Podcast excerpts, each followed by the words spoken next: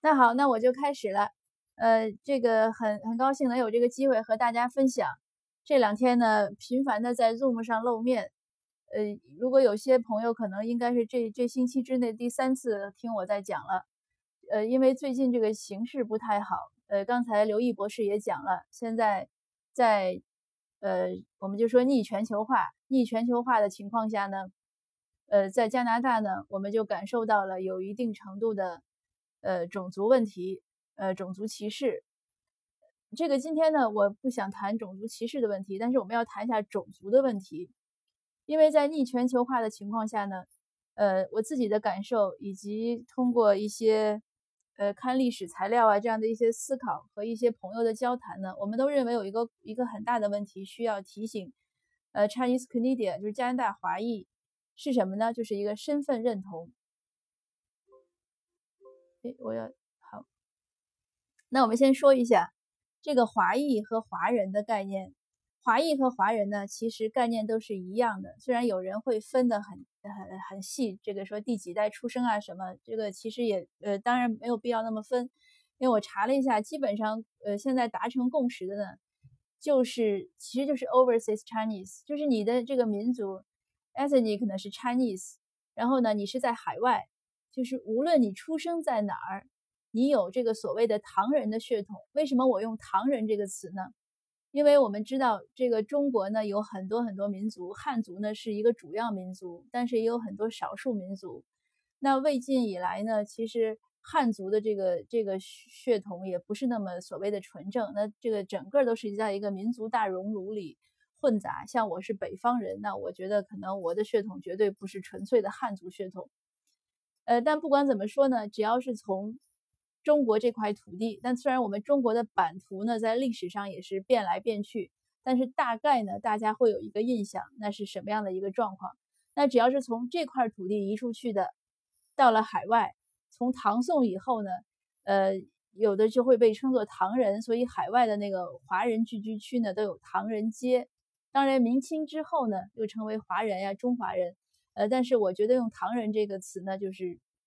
可以避免我们会觉得有汉族啊或者这样一些问题，但 anyway 就是无论你现在在哪个地方，无论是第几代移民，呃，无论是来了有多久怎么样，只要你现在定居在海外，那其实呢，呃，基本上都属于这个华裔和华人的这个这个身份状态。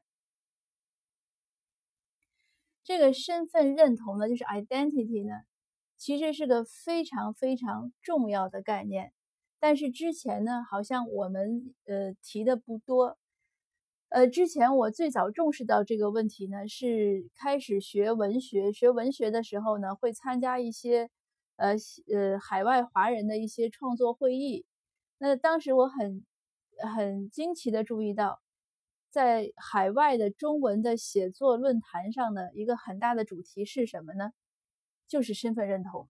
就是我们究竟是不是呃是是哪个国家的人呀，或者是我们的民族呀、我们的文化这样这样。但是等我自己真正移民出来之后呢，我才更深刻的理解为什么这个认同这么重要。因为这个身份认同呢，它是一个呃，我这儿有写心理学和社会学的概念，它就是一个人对自己的这种自我特性的一个定义。因为每一个个体，比如说呃，我叫新上爷，那我知道我是一个这样的一个，但是。呃，我有没有信仰呀？那我的我的个性当然是我自己了。但是，一般人呢，这个是属其实属于生物的族群，就是生物的本能，你都需要一个归类。因为像人呢是个社会动物，它不是一个一个就是你你单独生活一一个人独来独去独往就可以，不是这样。我们有很多心理需求。那当你有心理需求、有社交的需求的时候，其实你就有一种归类，就有一种认同感。所以，一人总是会本能的去找，就像那个猩猩啊、猴子都会去找，他会去找他的那个族群。那只不过对人来说呢，这个这个族群的概念是我们自己的认同，我们有更多文化的意识在里面。那所以呢，这个呃，他们把这个身份认同呢，大概会分为两类，就是一类是文化的，一类是呃国籍的。就是叫呃，就是国籍和族群的。那我大概会举几个例子。那比如说个体的，我先讲个体的。我刚来加拿大搬家来的时候呢，呃，买了房子住进来。就发现我两边的邻居呢都是华人，那一边的邻居呢是香港来的，但是他们从来就是你敲门他也不会开门，他问你什么事，然后你说你介绍，他说知道了，他不会跟你聊天。呃，他但是他讲英语。呃，另外一边呢，那个邻居呢也是华人，他要客气一些。我敲门过去呢，他用英语讲，他说我是我是 Chinese，他说但是我不说 Chinese，他说我不说中文。他已经他自己就是。因为那个老爷爷八十几岁了，他自己就生在 c a n l o o p s 的，他应该是在这生的，就是他应该是他们家的第三代。那他太太呢，应该也是第三或者甚至应该差不多第三代，因为他太太的呃哥哥和姐夫呢都是二战去参加，就是华裔报名的那些士兵中有他们家两个人。那他这样的一种身份呢，他并不认为，就是他就说的很清楚，他说我是 Chinese，但是我不说中文。他和中国的生活完全是非常疏离的，疏离到什么程度呢？他连花椒大料他都不知道。他有一次，那个老奶奶问我说：“你们炖肉为什么那么香？”我就告诉他放什么了。他说：“那是什么？”我就给他查了一下单词，给他拿了一些样品让他看。他说：“哦，我我下次去买。”他就是这样的疏离。所以这就是一个身份认同的概念。那另外呢，说一个公开的，就大家会说骆家辉。你觉得骆家辉是是什么人？很多呃。呃，中国国内的人呢批评骆家辉说不爱中国，但是我想骆家辉认为自己是美国人。那再说集体的，我们都知道日本人打呃发动二战的时候，有一些日本人的借口是什么呢？是他们要领导着亚洲去脱亚入欧，所以他们要打中国，这是一些日本人的借口。那再说俄罗斯，据说俄罗斯人呢有个很大的伤痛感，就是。他们搞不清自己是亚洲的还是欧洲的。那我们再说魁省，大家都知道魁省这个法语区要独立啊，要怎么样？他为什么这样呢？就是个身份认同的问题。那我要讲的快一点，因为给我的时间呢没有那么多。那我们就大概今天讲一下，如果以后有有机会呢，我们再分享更多。呃，一个呢就是我想文化认同，文化认同呢就是你对这个。族群的这个认识是一个比较基本的，这个大家都都知道。如果有一些家长，我也听有跟我抱怨过，就说孩子生在这儿或者很小过来之后呢，不愿意说中文，不愿意吃中国的食物，呃，甚至呢就是不愿意承认自己的这种华裔的身份。那我们刚才看到文化人总会有这些，sorry。但是我要讲一个讲讲三个讲几个例子，比如说余光中。大家知道他是台湾的诗人，余光中其实是学英文的，他的英文非常好，而且他从小就学英文。但是呢，呃，他对中中文呢是非常的痴迷。他当然他他用中文写诗了。他就讲，当他在美国的时候，当他在高速上，他在美国待过很多年。当他在高速上飙车的时候，他可能会去什么？他会去吟诵，就是这首诗，他会吟诵一些李白呀、杜甫的诗。他就马上觉得自己其实是什么，就是，就是，我觉得是克服了在异国的或者在异族中的那种孤独感。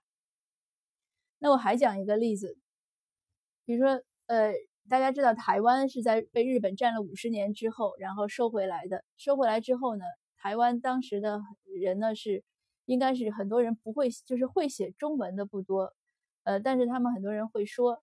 所以在台湾的文学上呢，有跨越语言的一代，那些他们都是成年人，那些作家、那些诗人，他们会说日语，他们用日语写作。但是当呃台湾被收回来之后呢，他们就去学中文，最后成为跨越语言的一代，一定要用中文写作，这就是一种文化认同。你说他已经成年了，可能三四十岁了，他为什么要去受那个累呢？因为他觉得他是华人。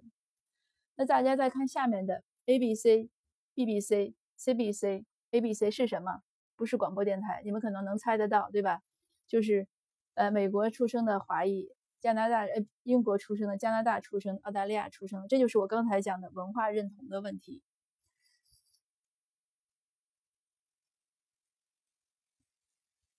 所以，文化认同的重重要性是什么呢？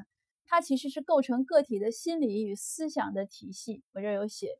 它引导的是一个个人的价值观和日常行为，所以我们就说香蕉人为什么很多父母很苦恼香蕉人呢？这个我讲我不用解释了，大家应该都知道。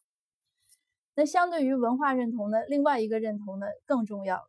呃，因为文化认同呢，其实只是你个人生活的一些一些影响，但是另外这个国家认同和国族认同影响到的是什么？影响到整个社会的稳定，影响到整个族裔的这个稳定。呃，你们可能也都知道，在二战时期，北美的日裔是被圈禁的。当珍珠港是这个爆发之后。北美的就是在其实爆发之前，在美国政府就已经审核，就已经做过调查，就是关于日益的忠贞性问题、安全度。后来他们不放心，他们采取了很多措施。加拿大呢，你也知道，那个日益都被关在就是阿省或者去安省一些地方，但是他们的财产呢，很多都被罚没了。为什么呢？就是认为当时呢，担心他们会对呃国家造成安全影响，所以这个就是个很典型的族裔问题。这个国家的认同，那你看，我在我在这有写概念，就是国家的认同是什么？就是你认为你究竟是属于哪一个国家的？那他这这是我从维基百科查的例子，他这个例子呢举得很好，他说是日本的朝鲜人，因为日本和朝鲜有很长时间的这种征战呀，这样的一些一些殖民啊这样的事情。那确实有的日本的朝鲜人呢，虽然他在法律地位上是日本公民，但是。他可能也没有朝鲜公民的身份，但是他会认为自己是朝鲜人。其实我们很多华人，更多的华人也有这样的问题，就是我今天一定要分享，要提醒大家注意的。呃，至于说你最后怎么选择，那是你的问题，因为每个人的生活都是在于自己的选择。但是后面我也有讲，这个选择呢很重要。我要讲一个例子，这个例子呢就是吕超然。吕超然，我不知道大家有没有听说或者知道。他呢是一个美国的，应该是个将军。他前两年去世了。很有意思的事情呢是，他去世的呃是前后，就是他去世之后，美国应该是《纽约时报》发了很长的一篇文章，就是他的讣告，对他赞扬有加。但是同时，中国有一个报纸呢，也是同样的说了这个同样的事情，但是却用了不同的评价。是什么事情呢？吕超然当时呢应征去打韩战。就是五十年代的韩战，中国和美国在朝鲜的战争。他去的时候呢，很多美国人瞧不起他，觉得就甚至怀疑他会不会效忠。呃，他是出生在美国的，然后他个子也不高，很多人都叫他那个中国洗衣工，因为中国人以前在美国都是开洗衣洗衣房啊，干洗店呀这样子。但是吕超然呢不在乎这个，他呢在战争中呢用一个什么行为赢得了美国人的尊重呢？在他有一次，他们部队可能是迎面碰到志愿军的时候，很危险的时候，他用中文喊说：“别开枪，我是中国人。”这句话呢，呃，赢得了就是骗取了志愿志愿军的信任，所以他那个好像那个整个部队八千多人还是怎么样，都安然的逃脱了。所以呢，美国人呢就是视他为英雄，但是在中国的媒体上呢，就说他是那个欺骗，用用语言来欺骗华人，就欺骗中国人。所以这是个，这是个非常典型的例子。我我觉得我们不需要评价，每个人可能都有判断。因为对于李超然来讲，他觉得他效忠的是美国，他没有错。但对于华人，就是对于中国人来说呢，可能会有其他的想法。但这个就是一个个人的选择，这就是吕超然的国家认同。那另外一个例子呢，是个很悲壮的例子，就是美国的这个紫心营第四百四十二步兵战斗团。如果您熟悉。这个有些很多先生呢是喜欢看这种战史的，你知道指的是什么？指的是什么？就是二战的时候应征入伍的日裔，他们把它编在了，呃，编了两次，都是在就是编在了这个紫心营里面。这个紫心营打的是非常的壮烈，到最后的时候，就是每一个每一个士兵脖子上都挂着三四个骨灰盒，就是他每一个岗位都会死了三四个人。我查了一下资料，当时可能。可能日可能在美国的日本人应该有十几万，应该没有到二十万。但是你知道这个包括很多老幼啊，就是妇女啊这样子。可是真正参军的最后有一万多，至少有有多少？真的就我觉得青壮年的一半可能都去参军了，而且那死了的也是很多的。所以当时日裔的他们的社区领袖在讲一句话，就是他鼓励去送孩子参军，鼓励年轻人去参军。日裔的社区领袖就说。我们送去参军的人数，就是我们效忠所在的最有力的证据。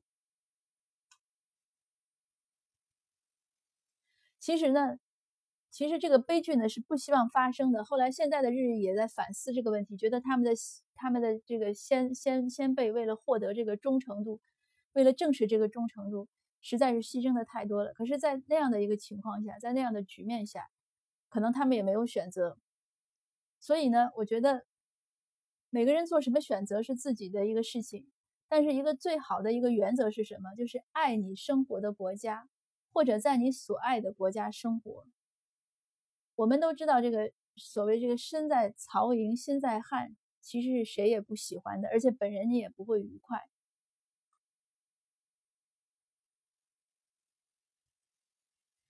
那最后呢，呃，我就做了这个这个这张图片，那上面放的是什么？加拿大的国歌。那我选了几句所谓的名言，有一句大家肯定经常会在网络上看到，是茨威格的《断头皇后》，说的是那个被砍头的玛丽皇后。她说什么？就是所有命运赠送的礼物早已暗中标好了价格。这句话是什么意思？你没有付出就没有得到，人永远不可能得到所有的好处。你不可能认为我在这个一个国家生活，享受它的福利，享受它的好。然后呢，我不去为他付出，我不去为他奉献，呃，我我去，就这个其实讲一个最典型的例子，大家都听过一个成语叫“东食西宿”，是什么呢？一个姑娘长得很漂亮，古代到了要结婚的时候呢，两边她两个邻居都跟她提亲，东边的邻居呢家里有钱，可是那个男孩呢长得很丑；西边的邻居呢家里没有钱，那个男孩呢长得很漂亮。这个姑娘就说。我能不能白天呢在东家吃饭，晚上呢在西家睡西边睡觉，就是东食西宿。所以，我们很多很多朋友，你移民过来，如果你调整不好心态，其实就是东食西宿，就是想要的太多了，可能吗？那我们很早孟子就讲过，大家都学过这句话，对吧？鱼和熊掌不可得兼，所以要做一个选择，一定要做一个选择和一个一个。呃，我我认为是这样的，要不然可能对谁都不会好，对自己也不会好，尤其是在这个局面越来越不好的情况下，那可能就会更加的呃明白吧，就说一个说一个方言。所以最后这句话呢，其实是 J.K. 罗琳在《哈利波特》里的话，他说：“决定你生活之路的不是你的能力，而是你的选择。”那这个限于时间呢，我的分享呢大概就讲这么多。那最后我想说的是什么呢？当然是感谢大家倾听了。另外呢，我们组建了这个一个志愿服务群，这个群呢有很多活动，呃，需要很多人，主要是为了希望能呃怎么说呢，维护加拿大的这个良好的社会风气，对种族歧视说不，共同维护我们良好的生存空间。如果您有兴趣、有热心，愿意为自己的生活，为呃为加拿大社会贡献贡献更多，欢迎您扫码加入我们的义工志愿群。好，这现在就结束了我的分享，谢谢大家。那个谢谢辛博士的精彩分享，我觉得讲的非常好。呃，他主要呃特别这个身份认同，我们来到这个加拿大的话，我们是